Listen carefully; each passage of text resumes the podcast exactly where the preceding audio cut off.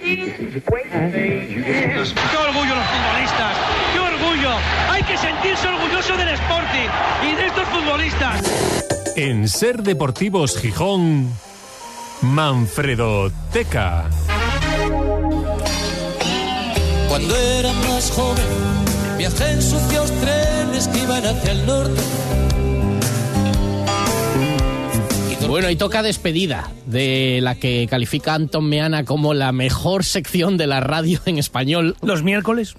No, no, no, eso lo dice cuando quiere apretar, pero bueno, efectivamente una gran cita que hemos tenido todos los miércoles con la historia del Sporting y con el recuerdo de tiempos no necesariamente mejores. No, ha habido de todo. Sí, pero ha habido de todo, y claro. la sección ya pasa de los cuatro años, ¿eh? El tiempo se va cumpliendo y prometemos eh, una quinta entrega. Sí, señor, porque todavía quedan muchísimas cosas por contar y muchos protagonistas. En este último capítulo de la temporada eh, vamos a mantener el mismo tema que la semana pasada y el mismo protagonista, porque vamos a cerrar hoy el repaso a la vida, mm, otra visión de lo que fue la vida de Laurie Cunningham. Sí, a veces eh, tratamos algunos asuntos que yo que, que el- la propia novela, por decirlo así, alarga los capítulos, ¿no? Eh, y el- es- se suele decir que, que ocurre esto en el mundo de la literatura e incluso en el cine, que no sabes cuánto va a durar porque los personajes van creciendo, ¿no? Ocurre en el caso de Laurie Cunningham, teníamos previsto solo un capítulo, pero nos dio tiempo para hablar únicamente de su trayectoria como futbolista y hoy queremos hablar del lado humano de este futbolista inglés de ascendencia jamaicana, el primer negro que vistió la camiseta del Sporting, que sufrió el racismo eh, de mano ya en su país, en Inglaterra, llegó como estrella al Real Madrid en 1979 y falleció trágicamente con solo 33 años en un accidente de tráfico en la capital de España. Por refrescar la memoria, o para quienes no nos escucharan la semana pasada, que serán pocos, em, ¿cómo fue, vamos a recordar, Sí. el paso de Cunningham por el Sporting? Brevemente, ¿eh? jugó en Gijón en la temporada 1983-1984 y aunque salió casi toda la liga como titular con Bujadín Boskov como técnico, solo marcó tres goles y tuvo un rendimiento irregular. Dejó destellos de su enorme calidad, pero llegó al Sporting después de casi dos años de inactividad por las lesiones en el Real Madrid y eso le afectó mucho. Ya comentábamos que allí jugaba con el dorsal 11, pero en el Sporting lo hizo casi siempre con el 9. Para los más jóvenes tenemos que decirlo que antes los, los dorsales no tenía el futbolista el mismo número toda la temporada, sino que se jugaba del 1 al 11 y a partir de ahí iban los suplentes, ¿no? Con esa intermitencia que tenía eh, Cunningham, sí es verdad que el, Molinón vio un delantero que se movía como ariete o extremo izquierdo con gran calidad, era diestro, eh, rápido, eh, técnico, regate, disparo a la portería y un físico impresionante, pero eh, como a cuentagotas todo, ¿no? El detalle más significativo suyo era la forma de sacar los corners y las faltas con el exterior del pie derecho, de, dándole efecto de fuera adentro. Y aprovechando que el lunes estuvo en la tertulia de Bellavista, eh, quisimos que Eloy Olaya, que fue compañero suyo en el Sporting, recordara la figura de, de Laurie Cunningham aquí en Gijón. Como futbolista, la verdad es que él llegó, venía con un problema físico del Real Madrid porque le habían operado de, del pie, de un dedo, y, la verdad que la operación le había quedado mal, que fue por lo que él tuvo, había tenido dos o tres operaciones. Y venía en la época con Bujadín Boskov de entrenador. Bujadín lo había tenido en el Real Madrid. Estaba ya empezada la, la temporada, por lo menos la pretemporada, y la verdad que era un futbolista muy explosivo, ¿no? Era un jugador que físicamente estaba muy bien formado, constituido, muy fuerte de piernas, muy fuerte de, de- constitución física, muy potente, muy rápido. Y, de mucha calidad, sobre todo con su pierna derecha, ¿no? Y todo el mundo recordará los centros con el exterior que- que le pegaba fenomenal, incluso saques de esquina, faltas y, y en ese sentido era un jugador muy muy muy rápido y muy, muy potente de unas cualidades técnicas bastante bastante buenas. Eh, como persona la verdad que era era un fenómeno era muy buena muy buena gente muy buena persona. Él en el vestuario yo creo que él venía de un vestuario como era el Real Madrid complicado con gente veterana como podían ser pues del Bosque eh, Santillana Juanito que en paz descanse Benito, Camacho, eh, Miguel Ángel como portero. Y, quizás un jugador muy joven que llegaba a un Real Madrid, además un Real Madrid que había fichado, que había pagado por él eh, eh, la mayor cantidad de dinero que se había pagado en el fútbol mundial, ¿no? De aquella, ¿no? Que creo que fueron unos 200 millones de pesetas, de las antiguas pesetas.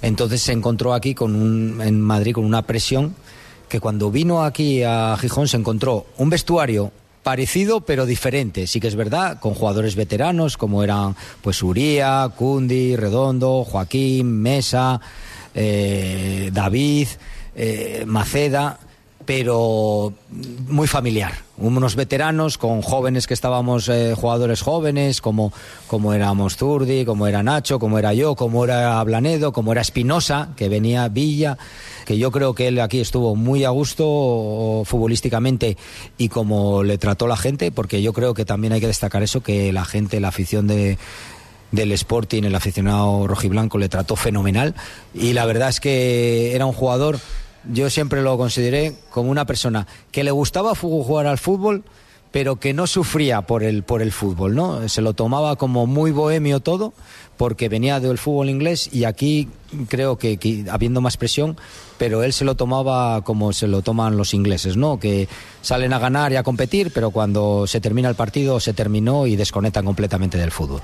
Esa era la personalidad de Laurie Cunningham, que como decíamos vestía además como una estrella de la canción o del cine, a veces lucía trajes blancos de seda natural hechos a medida, con sombrero, muy influenciado por la música reggae, no sé, era, jugaba un poco como era, un bailarín en el campo, ¿no? Ya comentábamos la semana pasada que su figura como futbolista y persona eh, se reflejó en una publicación de, en 2018 en Inglaterra con el libro Different Class, donde aparece en la portada precisamente vestido como un mafioso de una película de, de gángsters. Y ese libro del que hablamos también el otro día, bueno, em, tiene también conexión asturiana. Sí, porque la traducción Varias. del inglés al español es obra de la lavillanesa Adela Domínguez y los gijoneses Alejandro Saralegui y Alejandro Álvaro González, pero es que además eh, recientemente se presentó el libro en nuestra ciudad, ahí estuvo Loyo Laya y estuvo también la persona que mejor conoció a Laurie Cunningham en Gijón y que además es la responsable de los serenos en nuestra ciudad. Aurora Montes, muy buenas tardes. Hola, buenas tardes. Tú conociste muy bien a Laurie Cunningham porque es que tenéis una hija en común. Sí, tenemos una hija que va a hacer ahora, en mes de julio, 38 años. Y que vive en Gijón, ¿no? Claro, sí, sí, vive aquí en Gijón, en el llano. Bueno, Auri, cuéntanos un poco cómo surgió esa relación con, con Laurie Cunningham en, eh, en 1983. Pues fue, fue una tontería. A mí me llamó, yo tenía una amiga, Yo- Yoli, que estaba casada con Pereda, un jugador también Sí. fantástico del Sporting, El- que estuvo sustituyendo a, a Cundi en una lesión. El lateral, con el sí. 3. Sí, sí. Sí, y yo era amiga de, de Yoli, Yoli eh, un día lo llevó a comer a su casa y me llama y bueno, ya sabes, ella es de Tuilla, ella es eh, asturiana y, y campechana 100%, y me dice, y, y sabes cómo hablan ellos, me dice, Amari, ne- tengo un chaval aquí para ti, ¿sabes, no? Sí. Y di- digo yo, voy, voy, Yoli, voy, y, para mí fue, sí, sí, pero así, sin más. Oye, cuéntanos un poquitín eh, sobre la- su personalidad, ¿no? Se comenta que él sufrió racismo en Inglaterra, aquí en España también, o aquí se sintió más querido. Mira, ¿O yo aquí, yo no noté- yo no lo noté, ni, ni lo noté, ni él me lo, me lo comentaba, ni nos sentíamos... eh, a ver, eh, date cuenta que, claro, en, en aquel tiempo tampoco no había muchos negros en Gijón, o sea, eh, donde, lo, donde fuéramos, donde nos viéramos, todo el mundo sabía que aquel negro que estaban viendo era, era el jugador del Sporting. Claro. Claro. Entonces, eh, la cercanía era con admiración, con... ¿Entiendes? Yo, yo no, no sentí el racismo ese hasta después, mucho después, con mi hija en el colegio. Fíjate. O sea, con tu hija sí, pero Claro. porque no era famosa, ¿no? Como era, como era Lauri. Correcto, exactamente, sí. Sí, además, Sí, sí. como dice Auri, venía la cría, era pequeñina y venía la cría a casa y mamá, porque me llamaron negra, porque mamá, y digo, bueno, hija, tú, si te llaman negra, tú no te preocupes porque eres negra, o sea, no te preocupes, no hay ningún problema. Ahora, en el momento que te llamen azul, me avisas. Es, es curioso esa evolución o involución que precisamente cuando no, eh, como dice, porque a alguna gente joven le puede sorprender, pero es verdad, eh, Auri, lo que estás diciendo, claro, cuando se veía a un negro en Gijón, Sí. tiene que ser el jugador del Sporting, porque no se veía Es que- a gente de otras razas en Gijón. Claro, la, la gente más joven tiene que darse cuenta que estamos hablando hace eh, 40 años y aquí pues no 40 existe- años. Claro, no había pues la, la inmigración que hay ahora, siquiera estos chicos que se dedican a vender pulseras, no existía eso. Yo recuerdo, yo iba a la Inmaculada y teníamos a, a tres compañeros de color que eran cubanos y, y lo veíamos con total normalidad, pero también era un toque como, como extraño, ¿no? Cuando íbamos a jugar al fútbol por ahí, todo el mundo se fijaba un poco. Me imagino que tú te, te- sentirías también observada, eso sí. ¿Y de dónde va este, esta, esta de Gijón con este chaval, no? Pues no sé, no, yo no noté eso, la No, verdad, ¿eh? sinceramente, no, no, porque eh, también un poco de- desprendes lo que, lo que tú sientes y lo que tú irradias, ¿no? Entonces no, nunca me sentí, no, no, para nada. Oye, una cosina. A ver, eh, me, me miraban porque era un pibonazo, las cosas como son. Oye, y si no lo dices tú, ¿quién lo va a decir? No, es que es así, o sea. Hombre, pues sí, vamos. Si Cunningham se fijó también, pues vamos. Eh, Auri, ¿cómo era él como persona? Él era súper tranquilo, él era una persona sencilla, muy sencilla, de, de costumbres muy sencillas, a él le gustaba que le cocinara, pues no sé, yo le hacía, eh, me acuerdo que estábamos jugando en el Marsella, en el Olympique de Marsella, eh, ellos venían de, tra- de, de jugar a lo mejor a las 3, 4 de la mañana y yo eh, siempre me ponía a asar un pollo y venían los jugadores todos a comer a mi casa porque decían, ay, nuestras mujeres están en la cama, estas no nos dan de comer y tal. Y es- eso a él le prestaba mucho. Él era muy de, de compañeros, de, de disfrutar de la sobremesa, de... Era muy guay, era muy guay. Luego no se portó bien, pero era muy guay. Eso te iba a decir porque tú te fuiste con él a Marsella, pero un- una vez Ah. que volvéis a, a España, él a ti te deja un poquitín de lado, ¿no? Tú te quedas con la niña y él no quiere saber nada más, ¿no? Pues escucha, Manfredo, no, no habíamos tenido ni una sola discusión nunca. Yo vengo a dar a luz con ocho meses porque si no, no podía volver a subir en el avión. Eh, él viene aquí a reconocer a la niña, estuvo aquí tres días con nosotros y me dice, voy a Madrid a resolver un tema y ya te aviso para que vengáis. Hasta hoy. Nunca más supiste de... Sí, supe cuando, cuando murió. O sea, pero Fue la siguiente que supe. la si- O sea, lo siguiente No, que no, sabes de él es la, la referencia de que había fallecido, nunca más contactó contigo hasta su muerte. Sí, me llamó por teléfono el día que nació su hijo Sergio para decirme, nada, que es que quería decirte que tengo un hijo. Digo, qué bien, porque entonces ya son dos. Claro. Bueno, pues eh, eso me nunca imagino que, me, se- nunca que- le- me, me dio dinero para la cría, nunca le pedí tampoco nada. Mm. Quiero decirte, eh, yo estaba como muy decepcionada de- en ese sentido, ¿no? Ya. Y, y ¿sabes lo que me dijo él? Dice, bueno, es que a mí lo que me sobra de saber es que a la cría contigo no le falta de nada. ya, Y pero- razón tenía. pero tuviste que pelearlo tú. Eso también es, Todo, bueno, es exactamente. El, lado negativo. Por cierto, en el libro Different Class creo que se habla de que mm, como que no quedó muy claro eh, el tema de, de su muerte, que fue un accidente de coche saliendo de un, de un restaurante, era tarde, como a las dos o así. Parece ser que recibe una llamada y, y vuelve a su casa. Eh, hay- que hay algo raro ahí, ¿no? Que no nunca se supo más. Bueno, a ver.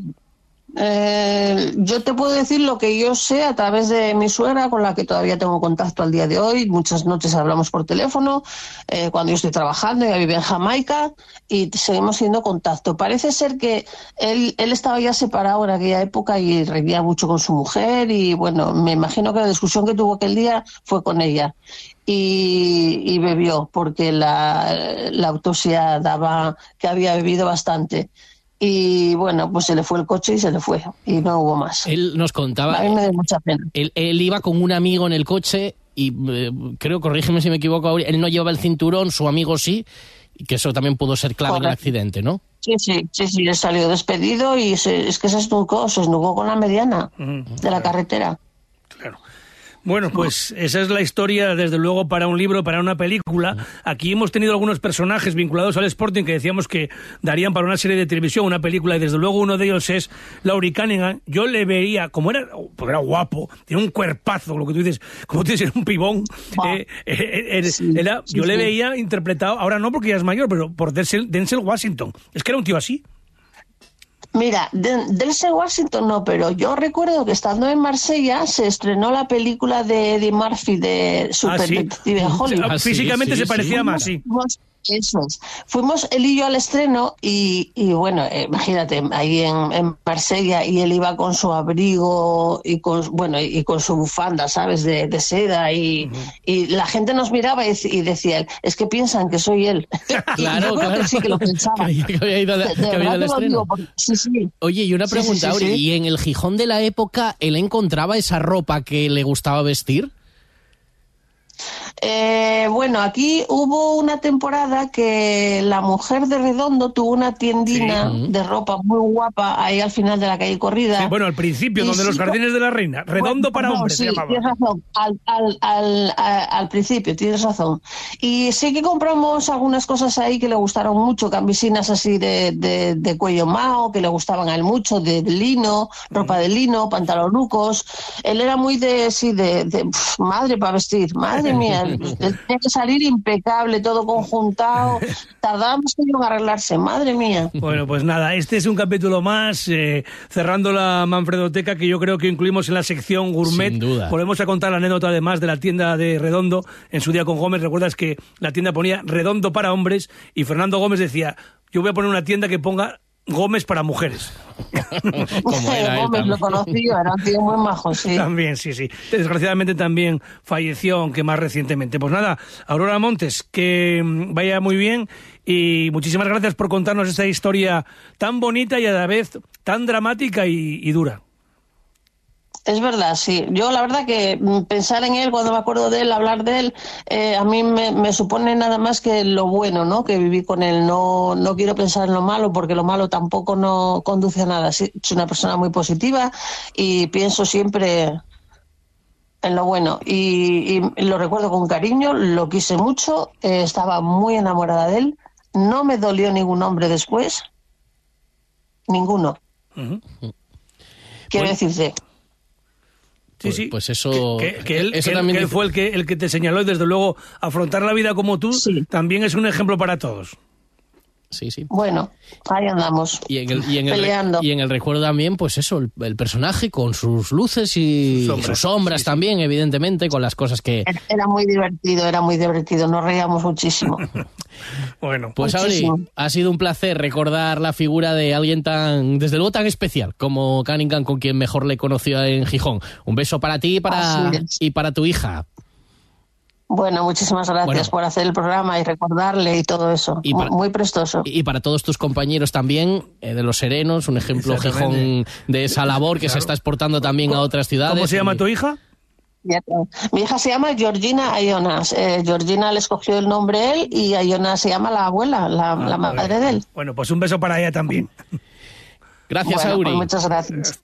Un beso. Bueno, Manfredo, pues un. Yo creo que es un, lujo, ¿eh? Para broche cerrar. de oro para la sección Manfredoteca que me ha hasta emocionado un poco. Sí, claro que sí. Y bueno, además es, es eso, es alguien que también Es, que marcó. es increíble cómo afronta ella una situación muy bonita, una historia preciosa, pero que acabó francamente mal y, y él no le guardó ni nunca ningún rencor, fíjate. Pues merecía la pena, desde luego, dedicar todos estos minutos a la Manfredo. Tenemos que buscar un productor, David, y llevar al cine no, todo esto. Uno no, un equipo. Bueno, uno que tenga mucha pasta. Un, equipo, un equipo.